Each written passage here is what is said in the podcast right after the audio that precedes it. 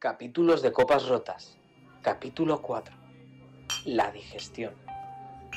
Hay fiestas en las que la idea de irte rápido es lo más emocionante que podría sucederte. Así que ahí estaba yo, saliendo de la discoteca con ganas de llegar a casa rápido a ver capítulos viejos del Chavo del 8. Y mientras reclamaba mi chaqueta, lo conocí. Se llamaba Vladimir y también estaba reclamando su abrigo.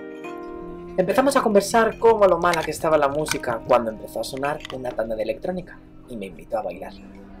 Cuatro canciones más tarde, éramos un asunto de física y química pura. Dos horas después, me dijo que nos fuéramos a casa. A su casa. Mientras íbamos en su carro, supe que tenía 29 años. Era director de cine y fan Beach Boys. Me decía que le gustaba mi sonrisa y la manera en la que pronunciaba su nombre. Él era ese tipo de hombre con el que tienes dos conversaciones simultáneas.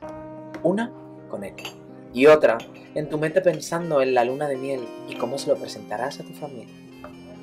Si él manejaba a 70 km por hora, mi cabeza iba a 180. Yo creaba el paraíso con Vladimir en mucho menos de 7 meses. Media hora más tarde ya estábamos en su casa.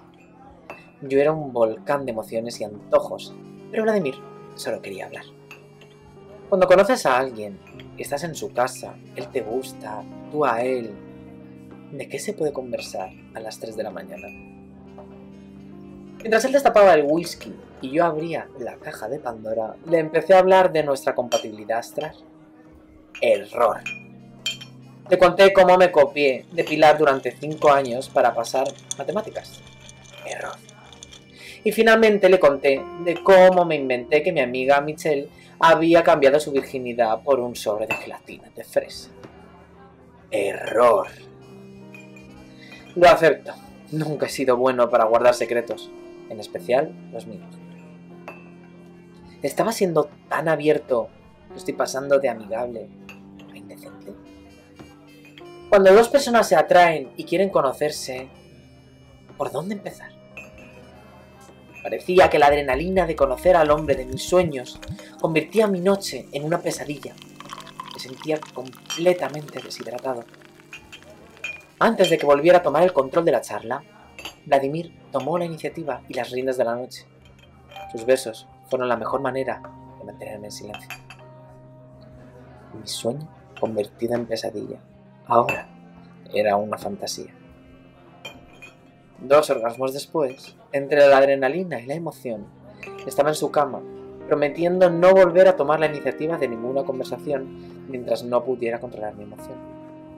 Y justo ahí, a su lado, en su cama, en su casa, cuando pensaba tenía el control de lo que podría decir y juraba mantenerme en silencio, pasó lo último que podía pasar. Me tiré un pedo. Como si a mi vida le cupiera una pregunta existencialista más. Ay. Lo escuché.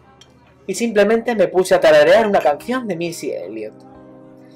Mortificado, me cercioré de que Vladimir estuviera bien dormido para emprender mi huida.